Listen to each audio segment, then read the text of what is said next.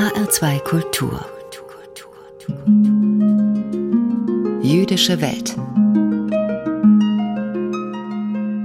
Und dazu begrüßt sie Lothar Bauer-Ochse. Herzlich willkommen. Wie an jeden ersten Freitag im Monat bringen wir in der nun folgenden halben Stunde Nachrichten und Berichte aus der jüdischen Theologie und den jüdischen Gemeinden in Deutschland und weltweit, heute mit diesen Themen. Vernetzung und Rückenstärkung. Jüdische Kantorinnen und Kantoren gründen einen Interessenverband und säkularisiert. Für viele jüdische Zuwanderer aus der ehemaligen Sowjetunion verliert die Religion an Bedeutung. Im zweiten Teil der Sendung nach den Kurzmeldungen aus der jüdischen Welt beschäftigt sich Daniel Neumann, der Direktor des Landesverbandes der jüdischen Gemeinden in Hessen, in seiner Ansprache mit der Bedeutung und der Rolle von Konvertiten für die jüdischen Gemeinden. Zu unserem ersten Beitrag. Die jüdischen Kantorinnen und Kantoren in Deutschland wollen sich besser untereinander vernetzen. Jetzt soll der Verband jüdischer Kantoren gegründet werden, als erste Interessenvertretung in Deutschland nach der Shoah. Die Rabbiner der jüdischen Gemeinden sind ja gut organisiert, etwa in der orthodoxen Rabbinerkonferenz oder in der allgemeinen Rabbinerkonferenz. Die Kantoren sind das bisher nicht. ברוך אתה אדוני אלוהינו מלך העולם אשר בחר בנביאים טובים. Diesen Segensspruch spricht man in der Synagoge vor dem Vorlesen aus dem Buch der Propheten, am Schabbat und an Feiertagen. Er ist zugleich ein Meilenstein bei der Gründung des ersten Kantorenvereins in Deutschland nach der Shoah. Kantor Asaf Levitin erklärt, warum die Melodie für diesen Segensspruch so wichtig ist. Das ist die Art, wie man aus der Tora bzw. aus den Propheten liest, seit eh und je.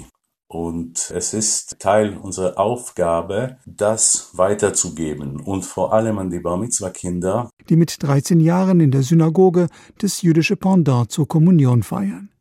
Levitin sollte einem solchen Jungen jedoch eine andere Melodie beibringen, die er für beliebig hielt. Er weigerte sich und trennte sich von der jüdischen Gemeinde.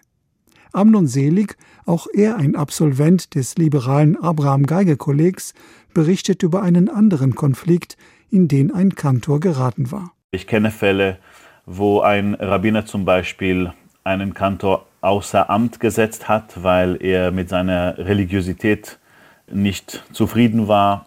Der Rabbiner meinte zum Beispiel, dass der Kantor vielleicht nicht religiös genug ist und wollte ihn außer Amt setzen. Es ist letztendlich damit ausgegangen, dass der Kantor einen anderen Job gefunden hat. Asaf Levitin ist seit dem 1. Juni der erste liberale Kantor der jüdischen Gemeinde in Hamburg nach der Shoah und amtiert in der Reformsynagoge. Er kann sich aber vorstellen, dass manch ein Kantor jede Anweisung der Gemeindeleitung folgen würde, um nicht entlassen zu werden. Genau das ist der Punkt. Im Moment steht jede und jeder von uns alleine dort. Jede jüdische Gemeinde kann das Honorar und die Zuständigkeiten ihres Kantors aushandeln. Es ist klar, wer zurzeit den kürzeren zieht. Denn nur wenige größere Gemeinden können sich sowohl ein Rabbiner als auch ein Kantor leisten. Die allermeisten liberalen Kantoren und Kantorinnen arbeiten auf Honorarbasis. Sie werden über die Allgemeine Rabbinerkonferenz an Gemeinden vermittelt, zum Beispiel an einem Schabbat. Diese Rabbinervertretung bestimmt auch die Tarife für die Kantoren, ohne sie zu fragen. Und wir haben die Preisliste gesehen und dort steht es sehr konsequent, was ein Rabbiner bekommt, beziehungsweise was ein Kantor bekommt. Und es ist durch die Bank weniger für die Kantoren, obwohl, wenn man ein Schabbat dort macht, macht man eigentlich genau das Gleiche. Inklusive Predigt. Danach machen wir noch eine Stunde oder zwei Stunden, sprechen wir über den Wochenabschnitt, unterrichten die Gemeinde. Rabbiner predigen in der Regel nur an den hohen Feiertagen. Amnon Selig, der Vorsitzende des Verbandes jüdische Kantoren, ist als Kantor der jüdischen Gemeinde Mannheim angestellt, wo kein festangestellter Rabbiner amtiert. In jeder Gemeinde, wo es Gottesdienste gibt, gibt es einen Kantor. Es ist sehr oft jemand nicht Professionelles, der irgendwie singen kann. In größeren Gemeinden, da gibt es professionelle Kantoren mit Verträgen, die angestellt sind. Rabbiner genießen die Rückendeckung der jeweiligen Rabbinerkonferenz. Damit künftig jüdische Kantoren bei Konflikten nicht allein stehen, gründeten Levitin und Selig den Verband jüdische Kantoren mit. Die neue Interessenvertretung der Kantoren soll auch die Bedeutung des jüdischen Kantors in der Gemeinde im Gegensatz zu einem christlichen Kantor hervorheben.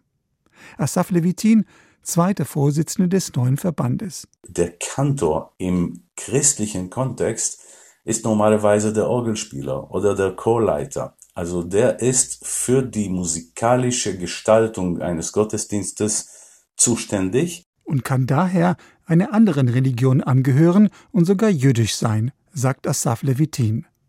Anders sieht es beim jüdischen Kantor aus, dem Chazan. Ein Nichtjude hingegen kann auf gar keinen Fall Chazan sein, also das, was ich mache. Ich bin der Vorbeter oder wie das man auf Hebräisch sagt, Shliach Zibur, Botschafter der Gemeinde. Und da ich der Hauptbeter bin, muss ich unbedingt jüdisch sein. Der neue Verband jüdische Kantoren möchte die Tradition vor der Shoah wieder beleben, wo der Kantorenverband sogar eine eigene Zeitschrift hatte. Die neue soll eine elektronische sein.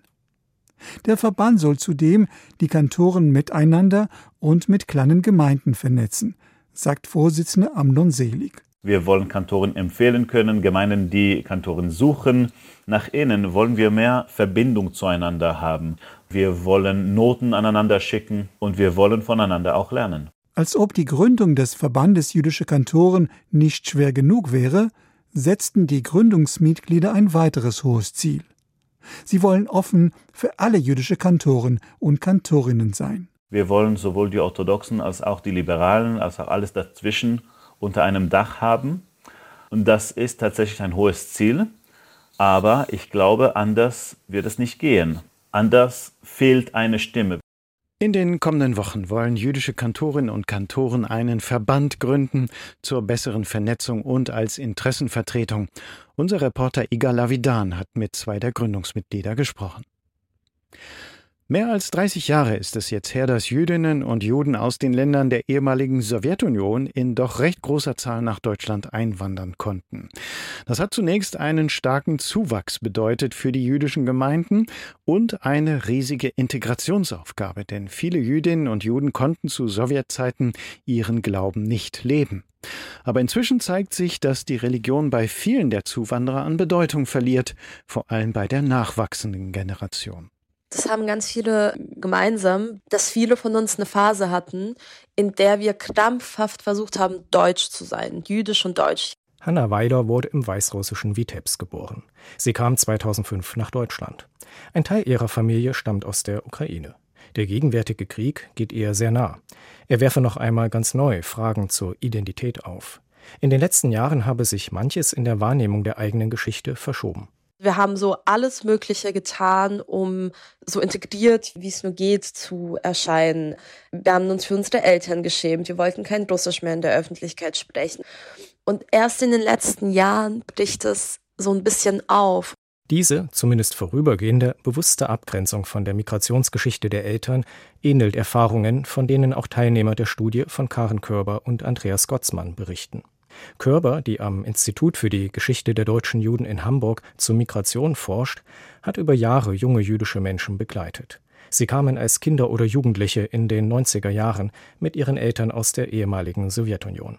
Sowohl aus unserer Online-Umfrage wie vor allen Dingen aus den Interviews geht hervor, dass es, wenn man so will, eine doppelte Erfahrung von Ausgrenzung gegeben hat, die einerseits sozusagen auf Erfahrung mit Antisemitismus zurückgehen und andererseits auf die Erfahrung zurückgehen, als Nicht-Deutsche, also über einen Sprachakzent, über einen äh, Namen, der nicht deutsch klingt, erkannt zu werden, als Russen wahrgenommen zu werden und darüber auch stigmatisiert zu werden. Die migrantische Perspektive, auch in der eigenen Biografie, rücke heute für viele wieder stärker ins Bewusstsein, sagt Hanna Weiler. Und erst in den letzten Jahren verstehen wir irgendwie dieser sowjetische Background, diese russische Muttersprache, das ist ein Teil von uns und wir fangen irgendwie an, das wieder zu entdecken und es entwickelt sich fast schon so eine Nostalgie nach diesem russischsprachigen und nach dem Zuhause, das man aufgegeben hat, egal ob man das in der Ukraine oder in Russland oder in Belarus aufgegeben hat. Jüdische Traditionen und halachische Statusfragen spielen bei der von Karen Körber und Andreas Gottsmann in den Blick genommenen Generation eine eher untergeordnete Rolle. Das habe man bei den Gemeinden in Deutschland anfangs unterschätzt, sagt Körber. Man hat unterschätzt den Grad an Säkularität, mindestens was die Eltern- und Großelterngenerationen angeht, die eingewandert sind. Bei denen in der jüngeren Generation stellt sich das ja an Teilen dann durchaus noch mal ein bisschen differenzierter dar. Die Angehörigen dieser zweiten Einwanderergeneration sehen sich selbst als gut integriert, als angekommen in dem Land, das ihnen Heimat wurde, sagt Körber. Ein deutlicher Unterschied zu deren Eltern, für die der Neuanfang in Deutschland oft nicht einfach war. Antisemitismus werde individuell sehr unterschiedlich erlebt und nicht jeder mache unmittelbare Erfahrungen. Erstens sind viele sozusagen nicht erkennbar, weil sie sich auch selber nicht religiös verstehen und insofern sozusagen keine Zeichen tragen, an denen sie irgendwie erkennbar sein könnten. Dann gibt es durchaus auch darüber hinausgehend den Vorbehalt, solche Zeichen auch nicht tragen zu wollen, weil sie sich schützen wollen vor antisemitischen Anfeindungen und Übergriffen. Das ist eine Erfahrung, die umgekehrt diejenigen durchaus machen, die erkennbar sind. Dieses Sichtbarwerden sei oft jedoch eine schwierige Gratwanderung. So wirken Erfahrungen von Antisemitismus oft eher subtil. Sie brechen dann auf, wenn man sich als Jüdin, als Jude zu erkennen gebe. Etwa bei Diskussionen zum Nahostkonflikt, wo schnell antijüdische Stereotype zum Vorschein kämen. Wenn jemand als jüdisch erkannt wird, dann wird die Nachfrage gestellt, und wie steht es um Israel? Warum macht ihr das mit Israel so? Warum macht ihr das in Israel so? Also es folgen Zuordnungen, in denen die Einzelnen sich sozusagen schlecht der Rolle entziehen können, für eine Gruppe sprechen zu müssen. Für viele Jüdinnen und Juden der Zuwanderergeneration hat der 8. bzw. 9. Mai, der Tag des Kriegsendes in Europa, noch immer eine große Bedeutung. Man meldet sich bei den Großeltern, bedankt sich bei ihnen für ihren aufopferungsvollen Kampf in der Roten Armee. Diese sowjetisch-jüdische Erfahrung verändere die Erinnerungskultur in den hiesigen Gemeinden, die sich nicht mehr nur auf die Shoah beziehe. Die zweite Generation, so ein Ergebnis der Studie, bringe ein ganz eigenes Verständnis des eigenen Judentums in das ein, was man heute als jüdische Gemeinschaft in Deutschland über die Grenzen der Gemeinden hinaus umfassen kann. Es sind vielfach eher hybride Lebensweisen, die keinen starren Formen folgen. Also in unserer Umfrage kann man deutlich sehen, dass ein ethnisches Verständnis des Judentums, in dem sowohl eine Herkunft mütterlicherseits wie auch eine Herkunft väterlicherseits herangezogen wird, selbstverständlich ist und sich verbindet mit einem eher säkularen Verständnis. Man bestimme selbst, wie man das eigene Jüdischsein versteht und welche Bezugspunkte einem dafür wichtig erscheinen eine Identifikation mit einem bestimmten Humor, mit Film, auch einer Filmkultur, bestimmte Gerichte, Essen etc. zum Bezugspunkt macht und weniger ein Verständnis, das sich auf religiöse Traditionen bezieht. All das schaffe neue Räume, in denen sich das Jüdischsein abbilde. Die Organisationslandschaft sei heute viel breiter und diverser, nicht zuletzt auch durch das Engagement internationaler Organisationen wie der Studentenbewegung Hillel oder der Jewish Agency. Mitunter werde die jüdische Tradition dabei auch neu entdeckt. Die jüngere jüdische Generation ist sehr mobil und gut vernetzt. Für die jüdische Gemeinschaft zeichne sich vor diesem Hintergrund ein gleichsam paradoxer Befund ab, schreibt Karen Körber. Während die Möglichkeiten für die Einzelnen zugenommen haben, das Judentum sowohl als eine moderne Religion als auch eine Form der Lebensgestaltung zu begreifen und sich in verschiedenen Räumen auf das religiöse und kulturelle Erbe der jüdischen Geschichte und Tradition zu beziehen, sind die jüdischen Gemeinden als diejenigen Einrichtungen, die in ihrem eigenen Selbstverständnis und im Verhältnis zur nichtjüdischen Mehrheitsgesellschaft symbolisch die jüdische Gemeinschaft verkörpern, in eine anhaltende Krise geraten und haben für die nachwachsende Generation an Attraktivität verloren. Säkularisiert. Bei vielen jüdischen Zuwanderern aus den Ländern der ehemaligen Sowjetunion verliert die Religion an Bedeutung. Carsten Dippel hat uns die Entwicklung beschrieben. HR2 Kultur. Nachrichten aus der jüdischen Welt. Schuster warnt vor Antisemitismus in Herbst und Winter. Der Präsident des Zentralrats der Juden in Deutschland, Josef Schuster, befürchtet stärkeren Antisemitismus in der kalten Jahreszeit. Juden könnten ins Visier geraten, wenn es wegen der Energiekrise infolge des Ukraine-Krieges zu Protesten kommen sollte. Schuster sagte, sogenannte Querdenker und Corona-Leugner hätten derzeit keine nennenswerte Plattform. Wenn es kalt wird, werde diese Szene angreifen und möglicherweise Erfolg haben, so der Zentralratspräsident. Wenn es Probleme gibt, wird das Minderheiten angelastet, sagte Schuster da sind Juden immer dabei. Man müsse die Szene im Herbst in den Blick nehmen. Neuer Polizeirabbiner soll Landespolizei sensibilisieren. Als zweites Bundesland nach Baden-Württemberg bekommt Sachsen-Anhalt einen Polizeirabbiner. Die Geistlichen sind Vertrauenspersonen für jüdische Polizisten und sollen in der Polizei Wissen über das Judentum vermitteln. Nach dem rechtsterroristischen Anschlag auf die Synagoge in Halle hatte es von Betroffenen scharfe Kritik an der Polizeiarbeit gegeben. Der Landesvorsitzende der jüdischen Gemeinden in Sachsen-Anhalt, Max Privorotsky, hatte damals damals unter anderem kritisiert, dass Bitten der jüdischen Gemeinden nach Polizeischutz für besondere Veranstaltungen nicht nachgekommen worden sei. Innerhalb der Polizei gäbe es noch große Wissenslücken in Bezug auf das jüdische Leben in Deutschland, so Max Privorotsky. Sachsen-Anhalts Innenministerin Tamara Zischang ergänzte, mit dem neuen Polizeirabbiner könne die jüdische Kultur durch praxisnahe und authentische Lehre anders erfahrbar werden als durch trockene Theorie. Leo Beck-Preis für Cem Özdemir. Bundesagrarminister Cem Özdemir erhält in diesem Jahr den Leo Beck-Preis. Der Zentralrat der Juden teilte mit, der grünen Politiker werde für sein langjähriges Engagement für ein liberales und aufgeklärtes Deutschland geehrt. Zentralratspräsident Schuster sagte, mit großem Engagement setzt er sich für die jüdische Gemeinschaft ein und wendet sich beherzt gegen jeden Antisemitismus, auch wenn dieser sich ein Tarnmäntelchen der Kritik am Staat Israel übergeworfen hat. Der Grünen-Politiker vergesse dabei die historische Verantwortung Deutschlands nicht. Özdemir beweise Haltung in Zeiten, in denen die ungestörte Religionsausübung mitunter in Frage gestellt werde und das Einstehen für die freie religiöse Entfaltung vielen nicht mehr wichtig erscheine, erklärte Schuster. Die Preisverleihung findet am 20. Oktober in Berlin statt. Der mit 10.000 Euro dotierte Leo Beck-Preis ist die höchste Auszeichnung des Zentralrats der Juden. 50 Überlebende zu Gedenkzeremonie in Bergen-Belsen erwartet. Rund 50 Holocaust-Überlebende aus zehn Ländern werden am kommenden Wochenende zum Gedenken an die Befreiung des ehemaligen Konzentrationslagers Bergen-Belsen erwartet. Zentrales Ereignis ist dabei eine Zeremonie vor der Gedenkstätte in Bergen-Belsen. Die Überlebenden des Lagers stammen unter anderem aus Israel, Großbritannien, Frankreich, Kanada und Polen sowie den USA und waren als Kinder im KZ inhaftiert. Bergen-Belsen gilt bis heute weltweit als ein Symbol für die Verbrechen der Deutschen in der NS-Zeit. Dort starben mehr als 52.000 KZ-Häftlinge und rund 20.000 Kriegsgefangene. Zu den Todesopfern zählte auch Anne Frank.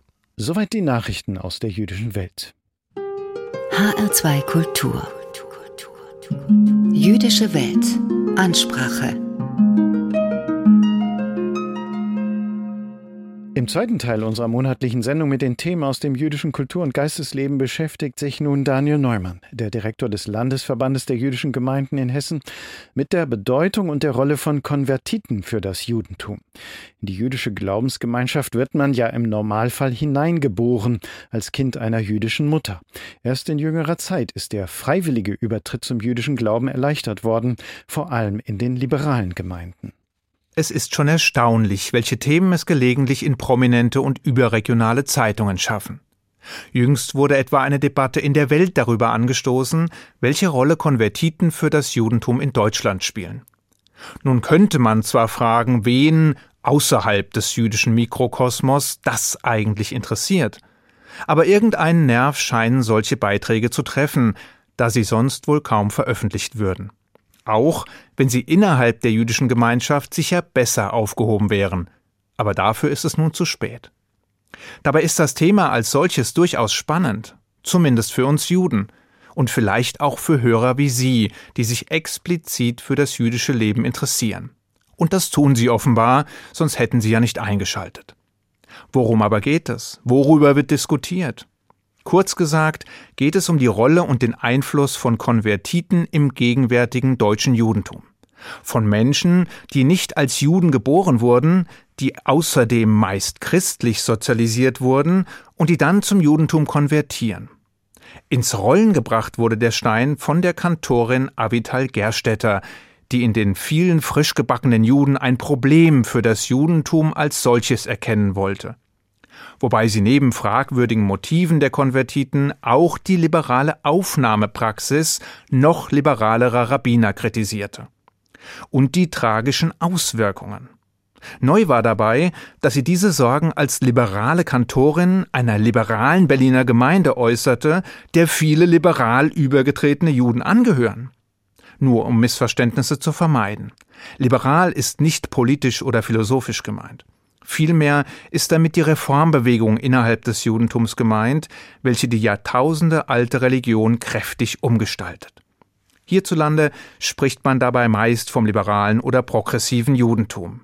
Vielleicht, weil es fortschrittlicher und weltoffener klingt. Doch zurück zum Thema. Die Kantorin sorgt sich über eine Verwässerung des deutschen Judentums, wenn dessen Wesen durch immer mehr Konvertiten geprägt wird. Bedeutet, gerade und besonders in Deutschland, wo durch die Verwüstung der Nazizeit nur eine kleine, schwache und verletzliche jüdische Gemeinschaft zurückblieb, war und ist die Gefahr der Einflussnahme von innen und außen besonders groß.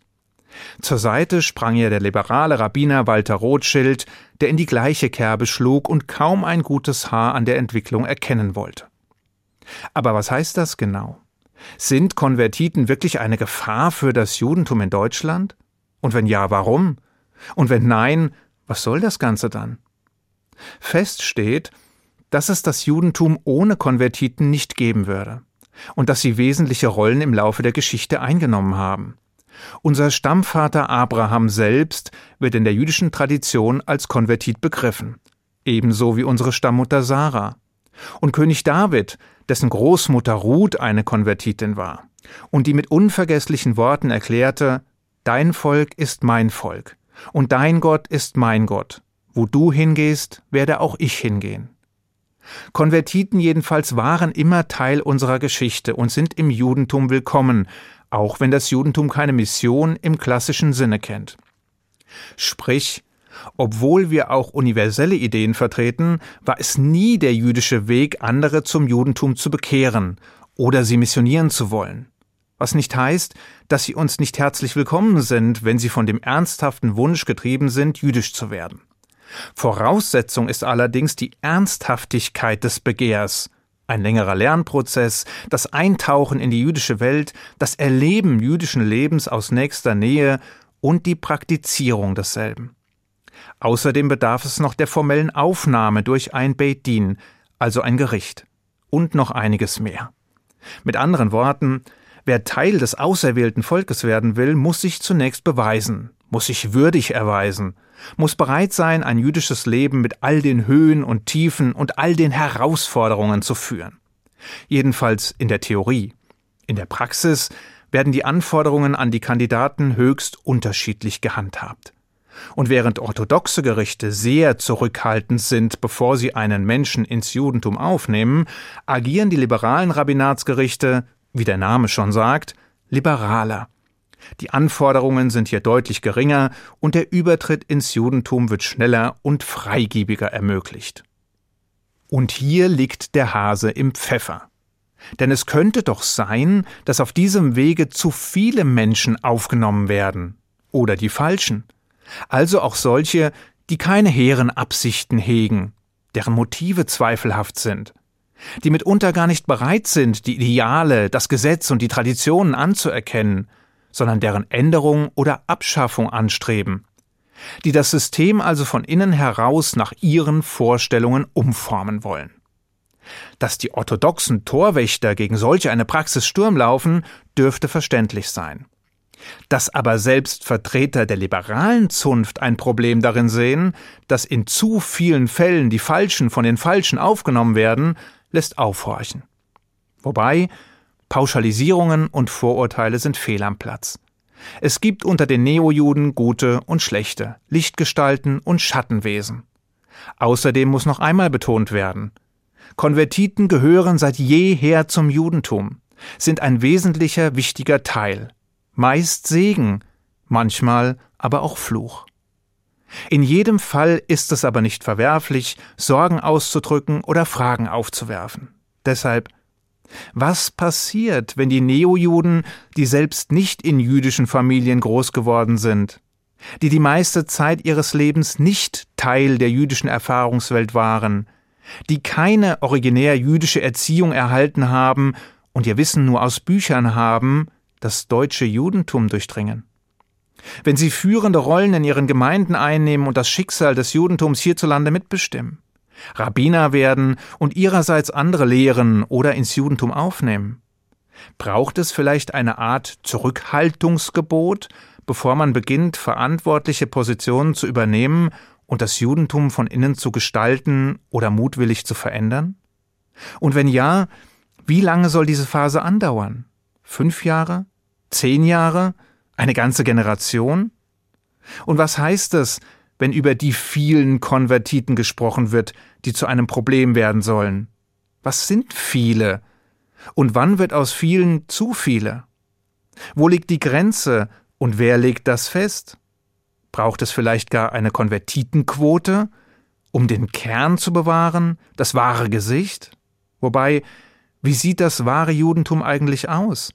Und wer hat das Recht darüber zu entscheiden? Andererseits, wie fest und stabil muss das Fundament des Hauses sein, wenn man keine Grenzen zieht oder zu freigiebig neue Juden produziert? Wann zeigen sich erste Risse, die Vorbote des Zusammenbruchs sind? Und wenn es doch standhält, wie umfassend darf der Umbau sein? Ist das Haus, das neu entsteht, überhaupt noch wiedererkennbar? Ist es authentisch, gefüllt mit jahrtausendealten Traditionen, mit Wissen und Weisheit, Melancholie und Humor, Skepsis und Hoffnung, Widerspruchsgeist und Paranoia? Und ist es stabil genug, den Stürmen der Zeit zu trotzen? Kann es also zur Behausung für viele weitere jüdische Generationen werden? Oder ist es lediglich ein fragiles Gebilde aus der Retorte? Ohne Herz und Seele, erneuert und modern, aber unnatürlich und steril? All das sind berechtigte Fragen, auch wenn befriedigende Antworten derzeit nicht in Sicht sind. Und doch ist eines sicher. Irgendwann, wenn der Messias endlich kommt, werden alle Fragen beantwortet.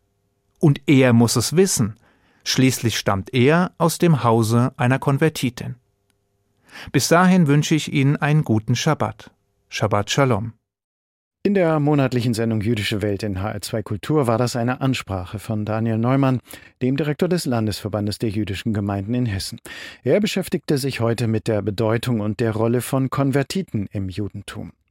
Das Manuskript und den Podcast der Ansprache, die finden Sie bei uns im Netz bei hr2kultur.de.